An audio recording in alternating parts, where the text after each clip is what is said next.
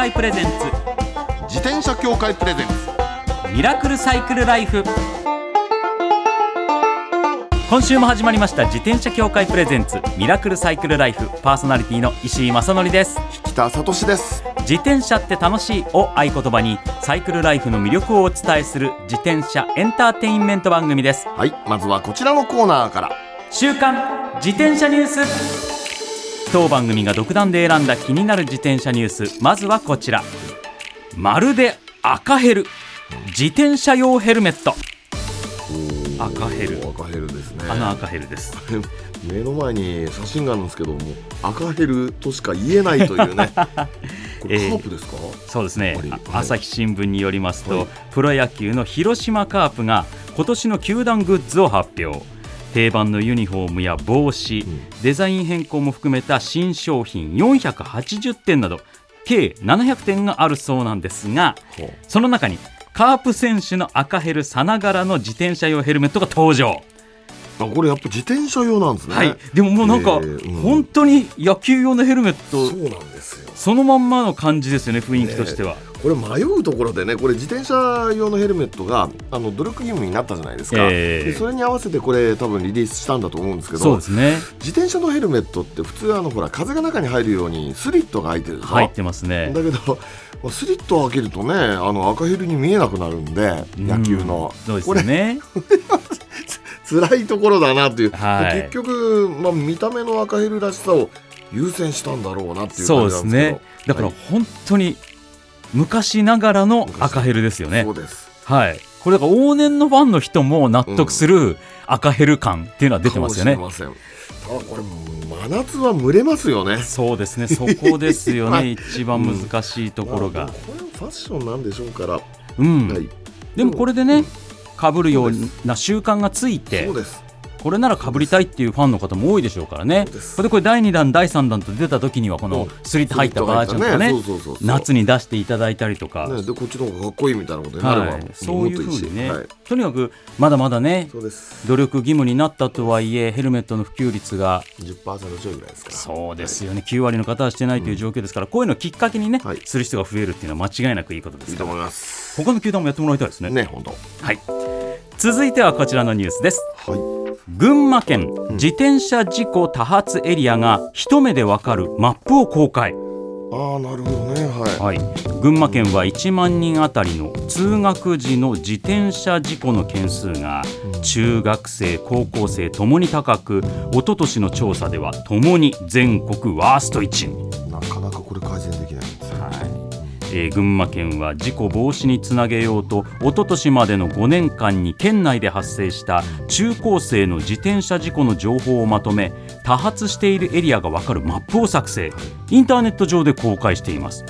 これ今資料にその様子があるんですけど、あのアメダスとかねああいうのに近い感じで、ね事故出すって感じですね。まさにそうですね、うんえー事故が多発しているエリアは濃い赤色、で特に事故が多く発生した地点には星のマークあがついていて。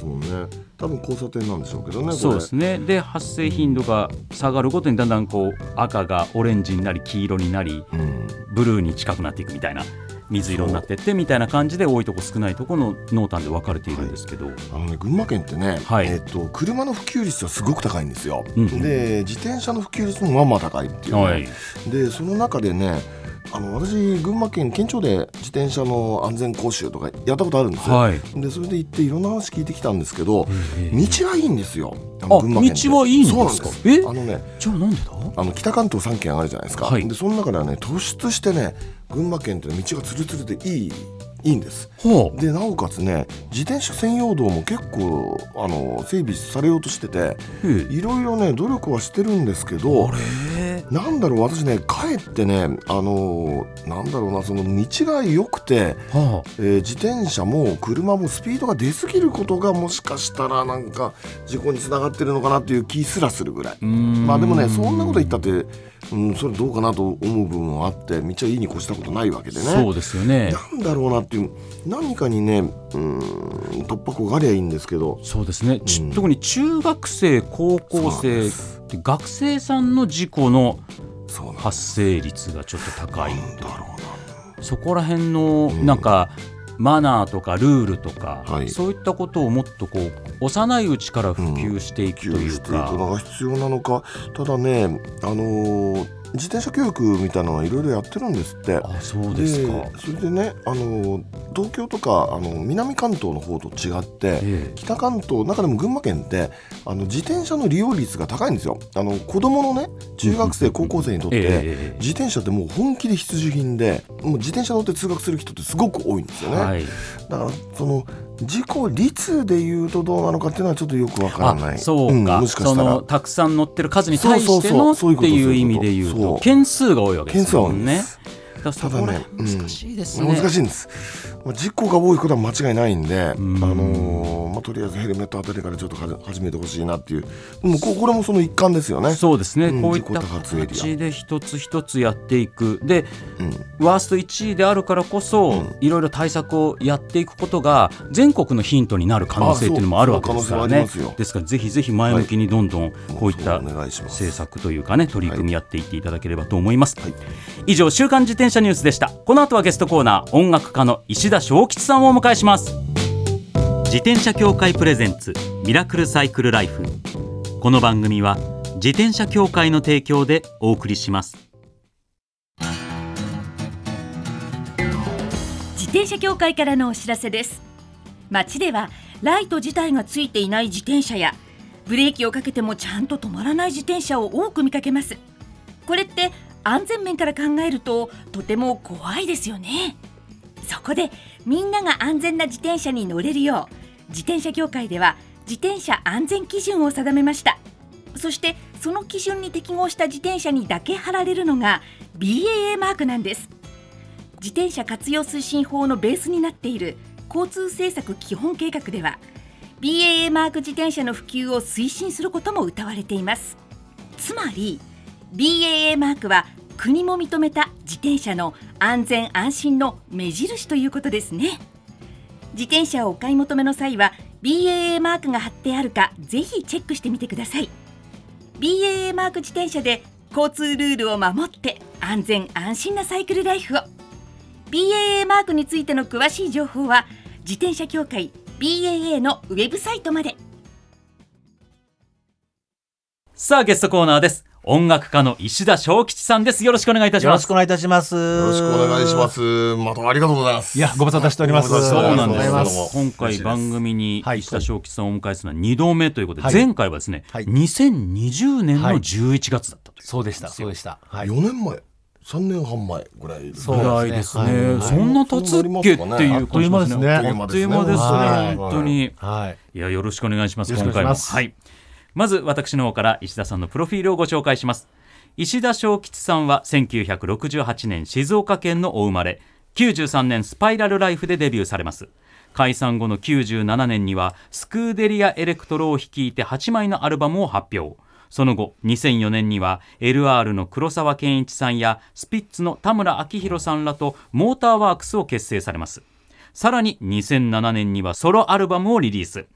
プロデューサー、レコーディングエンジニアとしても活動され、東京都の町田市発のガールズコーラスグループ、町田ガールズクワイアなど多くのアーティストを手掛けられています。そして、私たちと同じサイクリスト、はい趣味はヴィンテージ自転車などの機械修理です。ここがすごいですよね そうなんですよすね。はいで、今回ははいはいなんと、うん自転車、はいスタジオに持ってきていただきました。あるんですよ さっきからねもう、はい萌え萌えでしょうがないというね、はい。これ、はいい前お越しいただいた時もお聞きしたユーラシアですか、そうですね。はい。1977年製のユーラシア。はい。1977年ですよロードレーサーモデルですね。わかります、はい。でね石田さんはいと私が確かに2つ違いぐらいだと思うんですけど、はいはいもうね少年時代ドンピシャなんですよね、はいそうですねでユーラシアっていうのはあの頃憧れのブランドっていうのかそうですねブリヂストンのね上位機種で、はい。だって通常はロードマンだったじゃないですかそう、みんなロードマンでしたね。そうですよね、はい。そうでした。そうあそういうあれなんですねそうですね。ロードマンがユーラシがアでねアトランティスとス。ダイヤモンド。ダイヤモンドその通りであすそういうふうにランク分けがあったわけです。あったんです。グランドグレードがねはい。同じブリヂストンの中にも。そうあったんで。すかでで当時僕なんかはもっとその、なんていうんでしょう。いわゆる少年用自わ転車のかります。あのライトがパカパカ開いてるそうそうそうそう。ヤングウェイです。ヤングウェイ。ヤヤングウェイモンテカルロ、乗ってました。スーパーカーライトその通りです。そうです。そうなんです。やっぱ盛り上がるんですねお二人の世代的に。でそのやっぱあの頃サイクリングブームがありまして、はい。あの少年の漫画雑誌とかなんかええ。はその、いわゆる表4って言われる後ろの方の広告が大体自転車の広告だったんですよ。それは僕も記憶あるかも、はい。シンクロメモリーとか言ってね。ですね。志村けんさんがね、はいもう、はい。シンクロモペリーとか言ってボケてたみたいなねガチャガチャガチャみたいなやつですよ。ああガチャガチャガチャするギアがこうトップチューブっていうそうそうですね。トップにあるっていう自転車昔ありましたけども。まあこうういうドロップハンドルのついた自転車で、まあなんて言うんでしょう。まあランドランが多かったですよね。そうですその旅に出るような自転車、サイクリングっていう、そういうツーリングが結構流行ってたんですけど、ええ。小学生の我々は結構指くわえて見てるしかあまあそういうことになりますよ当ね。時としては高かったですもん。そうなんですよ。で我々はそのスーパーカーライトのあのちっちゃい自転車乗んながら、はい。い、つか乗ってやるぞってうこうね、んまあ確かにそう。あそういう思いを持って。でこれはどう手に入れたんでしたっけ、これはえっと1718年前ですかね。あの、ヤフオクであのボロボロのフレーム。はい。6000 5000だったと思うんですけどのフレームを手に入れて、それで自分で直していったんですよね。そうかいい感じ。でもいい感じに直しましたそうねなんですよ。うん。だって渋くてかっこいいじゃないですか。これもともとこの RA2 って言うんですけど、これは、えっと、黄色と赤しかなかったんです。純正色で。でこれも赤だったんですよ。え塗り直したの？全部剥離して、はい、業者に出して剥離から塗り直しをやってえー。その前に一番大変だったのはこのシートポストが固着してて、そう。全く抜けなかったんですよ。へー。それを抜くのに1年ぐらいかかりまして。1年か。か る1年がかりでいろんな方法を試したんですけど、はい。最初はほらそのまあなんかこう潤滑剤をね、はいはいはいスプレーしてたらするんですけええどビクともしないじゃないですか、それでなんかそのカセットトーチでこう、はいバーナーであ温めてみて、はビクともしないんですよ。でしまいにはもうそのポストの上にこう穴を開けて、ボルトを貫通させて、で電池電信柱にこの車をあのこのフレームを縛りましてその穴に貫通したボルトを車でこう引っ張って、ええいやですけどそれでもその牽引用のロープが切れるっていうワイヤーが切れるっていう。うわ。すごいですねそのぐらい頑固でもう全体抜けなかったんですよ。なんでくっついてた？最終的にはうんで最終的にあの東林間にある自転車ビルダーさんがいるんですけど、はい。あ。のおじさんの方なんですけど、はい。ええその方に相談しに行ったら、その目の前でそのこう酸素バーナーでグワーってもう真っ赤になるまで焼いてはい。でニュルって抜いてくれたんですよね。へえそうですか。なんでそんなにですよね固着してたのかってそれいう電飾っていう現象で鉄とアルミっていうのはその長い時間かけるとはい。固着しちゃうんですよねそこで。そうなんだ。電飾っていう現象です。分子同士がくっついちゃうみたいな感じなんでしょうね。えーおそらくねすごい。簡単その単純のいわゆる錆びつきとかそういうのとはもう次元が違う。違うんだはい、鉄とアルミってそういうこと起こるんですよねということでこの今ブルーの、はい。あはい。の綺麗ですねに塗られた、はい。ねユーラシアじゃないですか、はい。はい。驚くのは一旦色全部剥がすわけじゃないですか。そうですよね、でもう黒森をねむき出しの状態にして、その上にこの色を塗ってなんだけど、はい。見るとねユーラシアのロゴマークとかヘッドチューブのあれなんて、はい。当時のまんまでしょこれ。いやこれどうした、うん。もともとのやつを、はい。あの自分で再生したんですあそうですか。あのいや再生ってどういうことですか？イラストレーターっていうそのデザインツール、はいはいはいはいパソコンで使う、はいそれ使ってそっくりのレプリカを自分で作ったんです。すげえ。デカール類全部。えはいそう。なんです。いやだからねだってヘッドチューブのあのレトロなユーラシアなんてやつ、はい。ないですよこんそうなものそうこれだから塗り替えたっていう感じがしないんですよね、あうんうん。しないののすごい綺麗に塗られてるんですけど、この辺のあのはいはい。デザインロゴとかうんうんも、うんうん。全部あの自分がレプリカ作ったんシートポストのデザインロゴのところを見させていただきましたけれども。あのねこれって、はい。80年代もユーラシアってあるんですよ。ああではい80年代になるとちょっとロゴがおしゃれになってるじゃないですか。あそうなんですよね。そうなんですよね。なおいなおい感じになってるんですよね。それじゃダメで。ダメでってことダメでやっぱそれでもいいんだけどこだわり派としてはやっぱりその70年代77年生の。でも本当もっとなんかこうロゴがそっけない感じのフォントだったので、ちょっと本当は色気つけてるんですけど。あそうなんですか？そうなんですよもっとそっけないあのロゴだったんですあよのいかにも活字みたいな感じの？はいはいでもそこはちょっといじりましたね。なるほどね。それだけボロボロなところからでもここまでってなったら、い。結局そのこれ番組ホームページにお写真をうん。載せとくんで、ねぜひ見てもらいたいんですけど、はい。あのパーツ一個一個もこだわってなかったら絶対こういう仕上がりにならないじゃないですか,、まあだからそのパーツも全部見つけてきてってことですよね。あのそのボロボロのフレームにオリジナルのパーツがもちろんついてたんですけど、つい。てたんだはい、なのでそれをでも全部もうボロボロで流用できなかったので、同じものをやっぱり探し続けたそれが大体じ 13年かかったんですよね。えじゃあ購入してから13年かかってるんですかここまでで結局、うん。日本にも全然なくて部品が。なぜか結構アメリカで見つかったんですよね割と。ああそうですか、はい。だってねこれね見ると前後のブレーキとか、はい。あの前のその変速機とかねシマノ600ってやつがついてるんですよ、で600だこの懐かしい憧れのパーツで、はい。今で言うとアルテグラですよねこれ。そうですね。そうですね。アルテグラに引き継がれる北さん。はい、北さん。何すいません、はい。もう時間がないです。なんでよ？なんでよ？ま ちょっとたサン来サンツアーの話とかいっぱいあるぞこれ。来週来週行きます、なぜなら、そううん。なぜなら、はい。あの音楽家でいらっしゃるんですよあ石田さんは。そうです。その通りです。ですから音楽の話もちょっとお伺いしたい、はい。曲聞きたいんですよ。はい。よろしくお願いします、はい。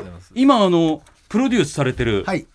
えー町田ガールズクワイア、はい町田市初のはい。ガールズコーラスグループということで、はい。6人組なあんはい、そうですね。1月にですね、あの新しいカバーアルバムを、えーはい。発売させていただきまして、で MGC クラシックスボリューム3というんですが、えまあ、えー海外の有名曲もいろいろ取り込みまして、非常にこう優れた作品になったと自負しておりますので、ちょっと聴いていただきたいなとはい。思う次第でございます。曲紹介お願いいたします。はい。えーカーディガンズのカバーで、えーカーニバル、えーお聴きください。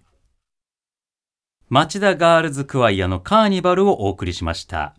いやーこれはもう多分リスナーの皆さんも、あ聞いたことあるってなってると思いますね。うん。90年代のまあ、はい。大ヒット曲ですね。そうですよね。こういった外国の曲、はい。海外の曲から、日本の曲とかのカバーもあるわけですよね。はい。そうですか。で今回これ目玉としてやっぱりクイーンのボヘミアン・ラプソディとかですね。うおはい。本当だ。はい、それとか、あのー天使にラブソングをの「ヘイル・ホーリー・クイーン」っていう、まあ、ゴスペル曲、はい、その辺ですとかあとビーチボーイズの「素敵じゃないか」とかそれもカバー。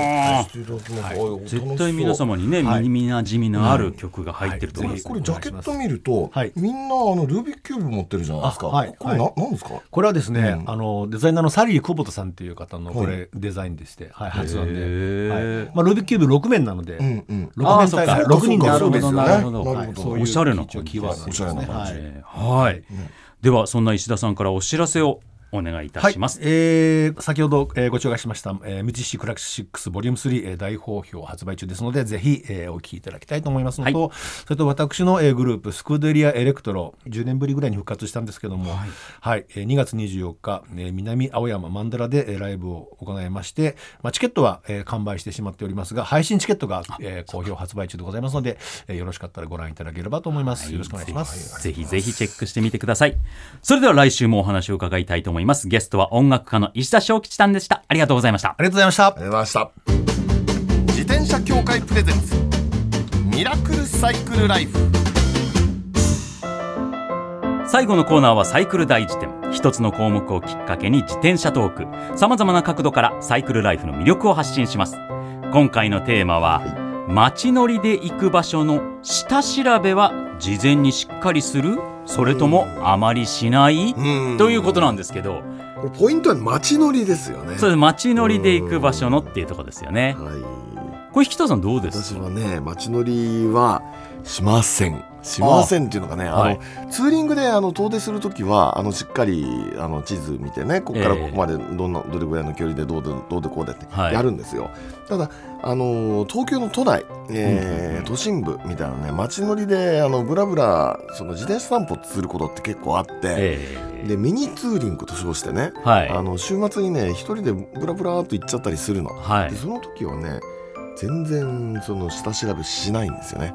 でしない中でいきなり何かがあってでこんなところにこんなものがあったのかとかね、ええええでもこの道はあここに繋がってたのかとかそういうの知るのって楽しいじゃないですか。そうなんですよね。でそれが好きだっていう感じなんです、はい。ところがですよところが、まあ、冬の間はい。日が沈むの早いじゃないですあか。あそうですね。で暗くなると見えないでしょ？はい。で見えなくてね私すごく方方向音痴で。あそうなんですか？そうなんです。私ね よくね逆だと思われるんですけど、はい。ものすごく方向音痴で。あそうなんですね。何がどうなるのかさっぱりわかんない。どうも暗いとわかんない、のまあそうです日がよねねどっちの西の方向から方向からこう来てるなんてのはわかんないから。ああそれそれすごいそういうの分かる人いますよね。あああっち今だってあっちにしたからこっち走れじゃんみたいな。こっちだよみたいなね分かる人いますよねでそれがあれ。あれすごいよな。それすら分かんなくなっちゃって、ええ夜ええで夜でしょ？でそれでねあの道迷うんですよ。でそうするとね何時頃帰るからっつってあの妻に言って、ええ。で行っても、うん、道迷うから帰ってこれなくなっちゃって ちょっとすまんみたいなことになっちゃうことがあるんである多いんですごくねかみさんには評判悪いんです。あその下調べしないことがしていけばいいじゃないそうしていけばいいじゃないのと。分かった上で行きなさいよと。なるほど。計画立てなさいと。そうか。そう。これ難しいとこですね。僕も普段から言うと旅とかそういうのに関してははいはいはいはい。下調べする方なんですけど街乗りとなるとあまりしないですけどそれでも平均を取ったらしてる方なのかもしれないです。あそう。ほうほうほう。でもうん。基本的に街乗りの時はうん。ここに行きたいだけ決めるんですようんうんうん。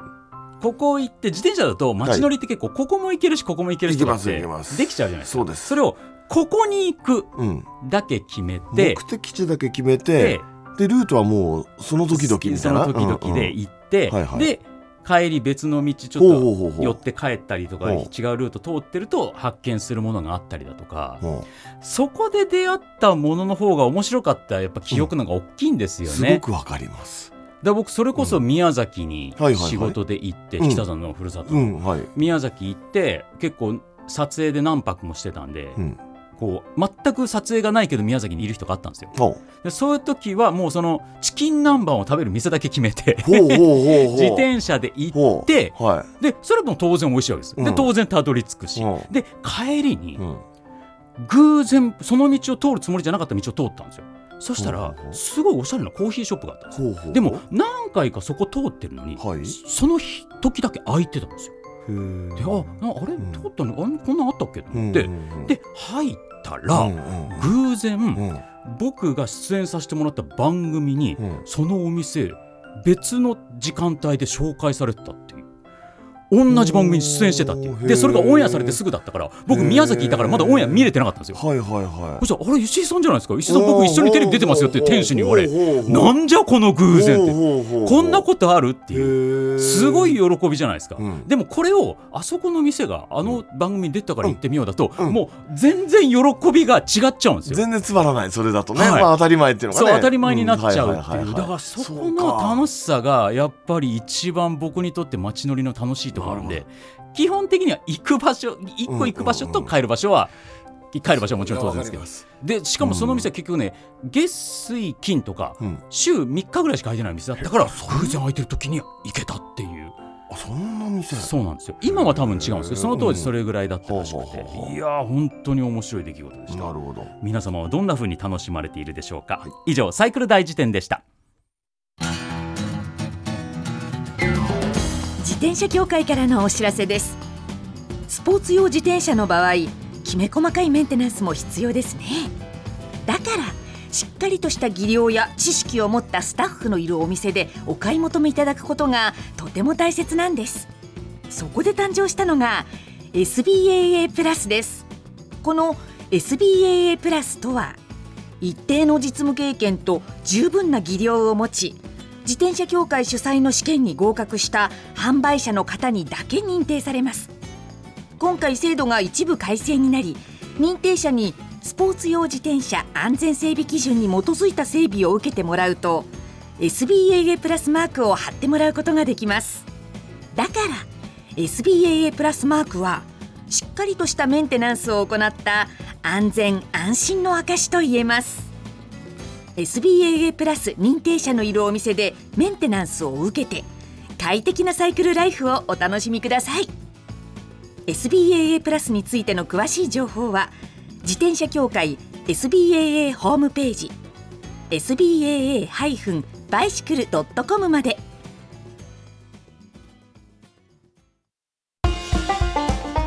ミラクルサイクルライフそろそろお別れのお時間です。いやすいませんちょっとね話途中で区切っちゃいましたけども。いいです。まだです。ユーラシアすごいんです。いやもう。ディレイラーの話をしてないと。変速機の話をしてないと。これだからそうなってきちゃうともうね持ってきていただいた自転車だけで5周ぐらい取れるんじゃないかっていう。私は別に構いませんよ。怖い怖い怖い怖い。もちろんね町田ガールズクワイアのファンの方も聞いてくださってますから、そうですねしっかり音楽の話もしていきますんで来週もよろしくお願いいたします。番組ではマイ自転車ニュースサイクリストあるある自転車脳内 BGM 募集中です。忘れられない愛車の思い出も大歓迎。採用の方には番組オリジナルステッカーを差し上げます。メールアドレスはすべて小文字でサイクル -r アットマーク tbs.co.jp cycle-r アットマーク tbs.co.jp までお待ちしております。お待ちしてます。それではまた来週お会いしましょう。お相手は石井正則と北聡でした。自転車協会プレゼンツミラクルサイクルライフ。この番組は自転車協会の提供でお送りしました。